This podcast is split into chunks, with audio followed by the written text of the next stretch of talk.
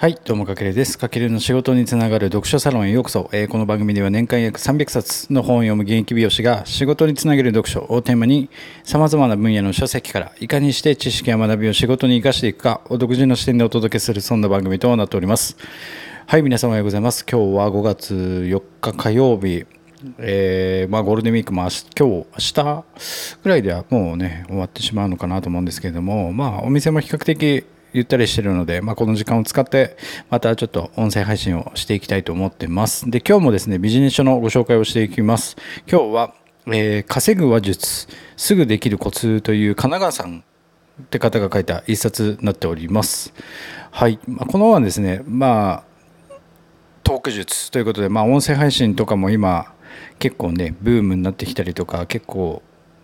声で価値を届ける人が増えてきたと思うんですけどもやっぱりそんな中でこう話術、まあ、トーク術というか、まあ、その稼げるようなトーク術っていうのはどんなトークなのかなっていうのが僕も気になったのでちょっと放送を撮ってみましたで今日は「喋りで人を動かす最大のコツとは?」ということでえっ、と先に結論から伝えちゃいますと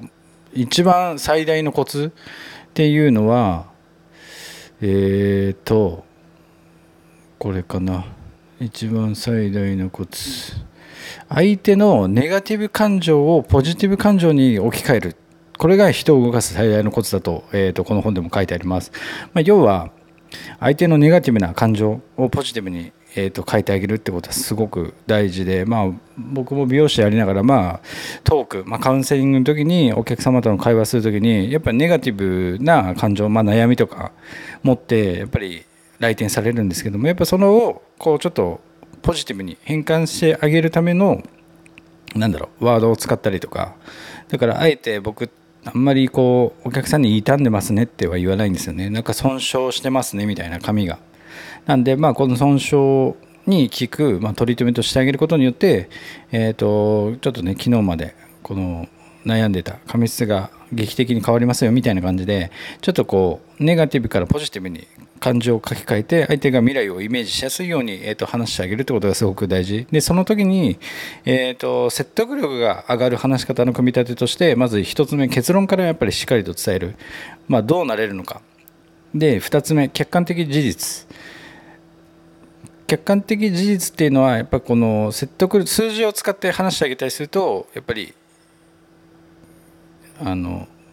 納得性が増すというかで人は結構意見に納得しないファクトをかける意見に納得するので、まあ、自分の意見だけではなくて、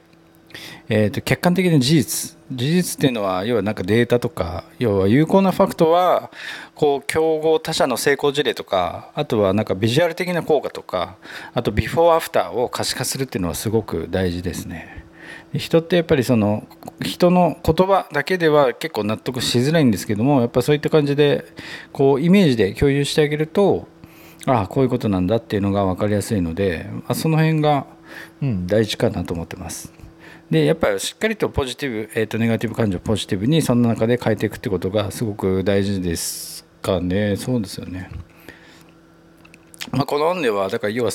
稼ぐための話術ということですぐできるコツがいくつかというか載ってる本になってますのではい結構ね今トーク術って結構ね僕も台本作ったりして何話そうかなって決めてたりするんですけどもやっぱり、うん、難しいですよね。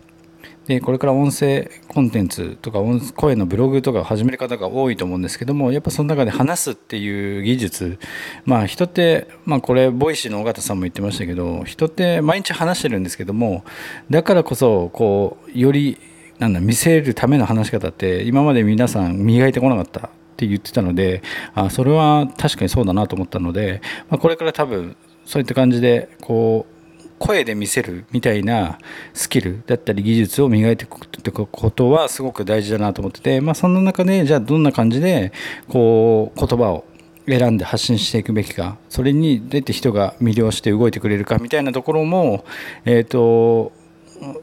まあ、未来の視野も入れて考えてあげると、まあ、この本はすごく役に立つんじゃないかなと思いますのであのぜひ見てみてください。はいまあ、今日はですね、えっとまあ、こんな感じで、えっと、稼ぐ話術すぐできるコツという本を